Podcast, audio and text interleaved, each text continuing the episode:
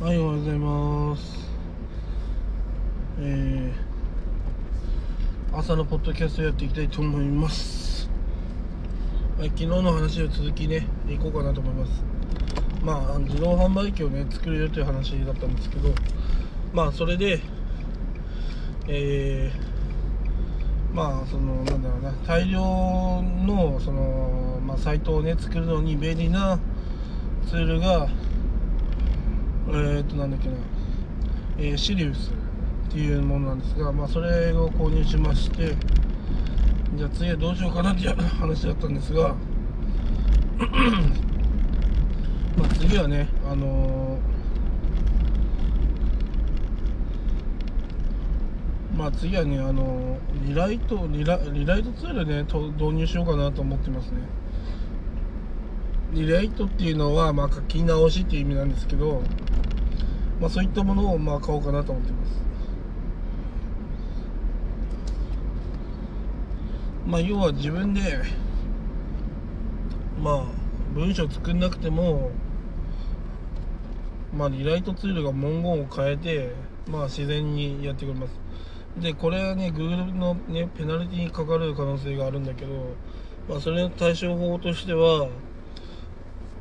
まあ、オリジナルの文章を、まあ、ちゃんと入れるっていうことだね。っていうふうに書いてありましたね。うん。でもう一つのそのそのねツールをねリライトツールを買おうか買わないかっていうのをちょっと今検討してるっていう段階でやっぱりこう自分でねまあ文言を書くのは全然問題ないんですけどまあ私の目的はね大量大量生産なんですよね。自動販売機の。それをするのに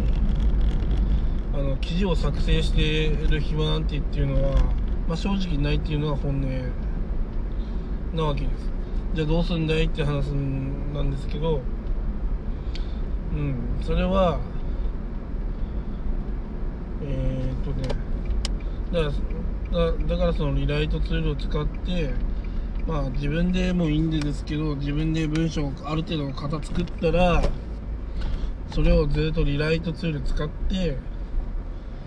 えー、あとはもう商品名とかだったら商品名を変える。要は自分で型をまだ作るわけです。いい型を。売れる型をね。そしてその型をだんだんリライトしまくる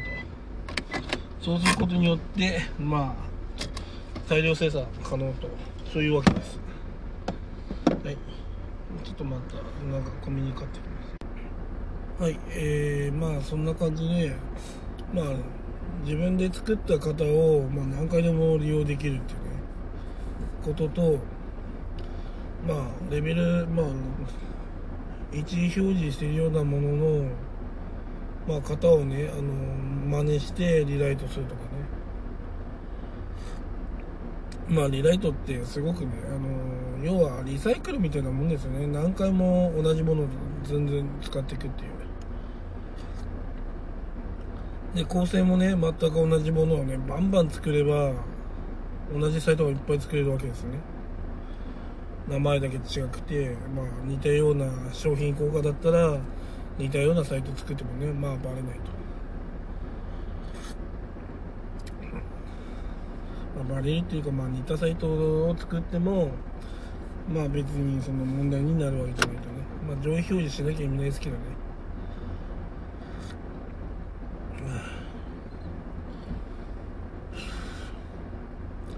だからその一サイト作るのにどれぐらいの時間をねかけるかっていうことですね。まあやんなきゃいけないことっていうのはそのドメインを取得してえー、あとサーバーをねあのどこ使うかとかね。まあペラサイトなんでえー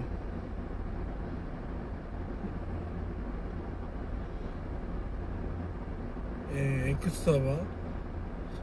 あの一つ、まあ、X サーバーとか、まあ、一つね、まあ、導入すれば、まあ、どうにかなると思うんですけど、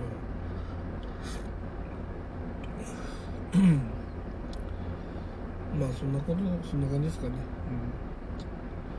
うん、まあ、サイトなんで、その、サイト面に合ったね、記事を書かなきゃいけませんので、ね、まあ、例えば、〇〇の化粧品はどこに売ってるとかね、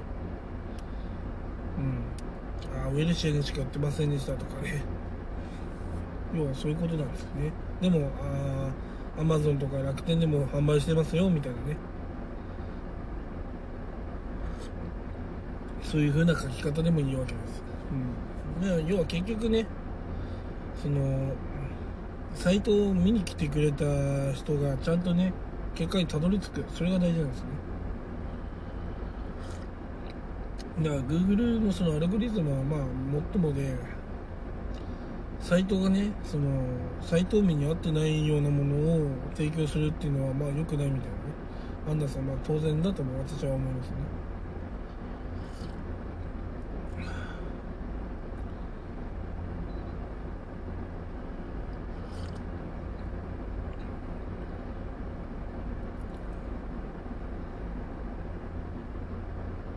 まあそんな感じですね。まあだからそういう部分ではまあそんな感じです。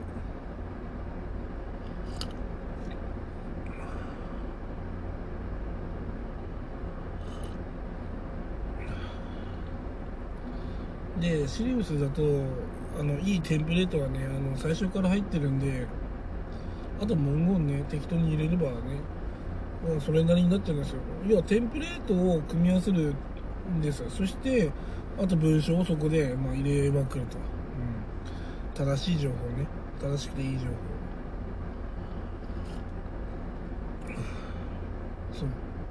まあワードプレスもいいんだけどもそれはそれで結構大変なんで私はまあ、ワードプレスいっぱい使ったものとしては、まあ、とりあえずシリウスは使ったことないけど、まあ、誰かがね、やってる作業風景見たんですけど、まあ、結構ね、あのそのテンプレートをうまく活用してやってるなって感じがしたんでああこれなら俺もいけるなと思ってんで、うん、ね大体3000文字ぐらいにしてあとは、まあ、ランキングとかね比較とかねまあいろいろありますけど、まあ、そういったねねものに適したね商材とか選んでまあやっぱりねこう自動販売機なんでまあ安いものを置いた方がいいじゃんって思うかもしれないんですがそうじゃなくて、まあ、高い商材をね選んだ方が効率はいいと思うんですよ、えー、100円ねえー、まあ1つ入れて、ね、100円儲かるっていう商材よりはねあのまあ極端な話を言うとまあ売れにくいと思うんですが1回売れたら1万円稼げるとかね。うん。1回の1回売れただけで、えー、まあ要は100回分の効果があるわけですから。ただね全然売れなかったら意味ないんですけど。まあいろいろね狙っていくのもあれなんですけどまあチャリンチャリンするのも結構それは楽しいですよね。私も今まで作ってきたブログのおかげでチャリンチャリンはちょっとしてますからね。えー、誰かが購入しましたお金が入りましたみたいな来ますからね。それ結構楽しいんですよね。いやブログのやめられないところはそこなんですよ。あの、えー、誰かが買ってくれました、えー、10円儲かりましたみたいなのが多いんで10円とか40円とかね100円とか、うん、アマゾンとか楽天に売るとそれぐらい稼げるんですけど。ねそういう風なのをねバンバン作るっていうことがまあ大事っていう風な話です要は自分が病気になっても稼いでくれる。自分が旅行に行っても稼いでくれる。まあこういうことですね。単純な話。あとはやるかもうやんないか。それだけだと思うんですよ。うん。まあこういうふうにあのー、なんだろうな。私もこうポッドキャストで話してますから自分を追い込んでまあねやっていこうかなと思ってます。まあ今はねあのシリウスのなんだろ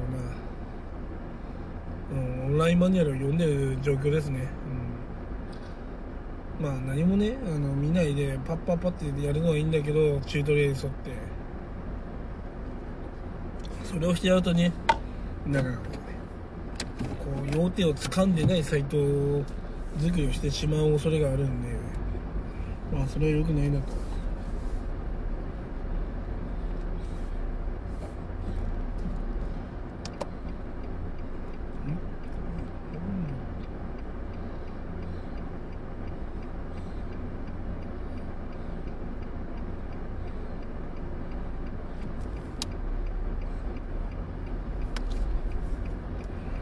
まあそういうわけでまあやっぱね大量生産するにはちゃんと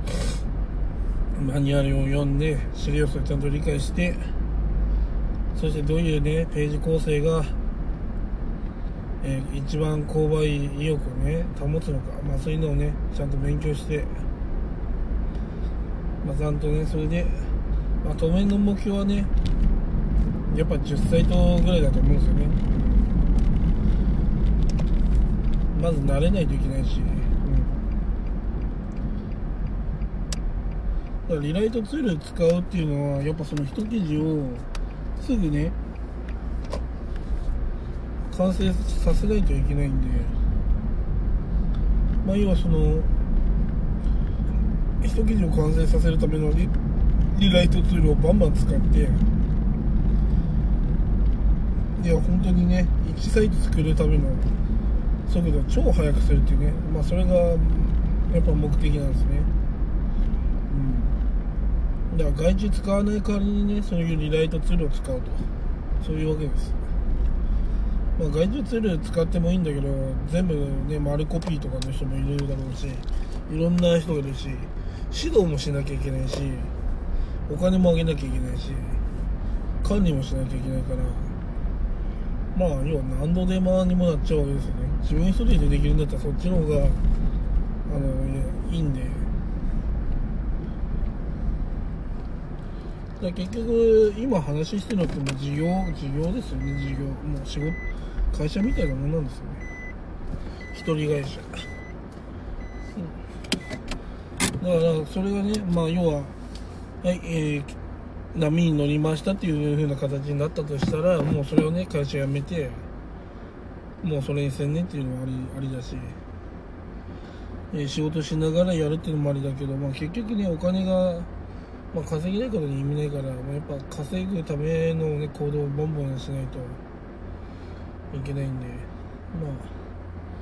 そんな感じですかね。まあ今回はねその、まあ、どういうふうにやっていくかというふうな、まあ、リライトツールとかいろいろ話したけどまあ、自動販売機をね大量生産作るためにはっていうね話でしたね。うん。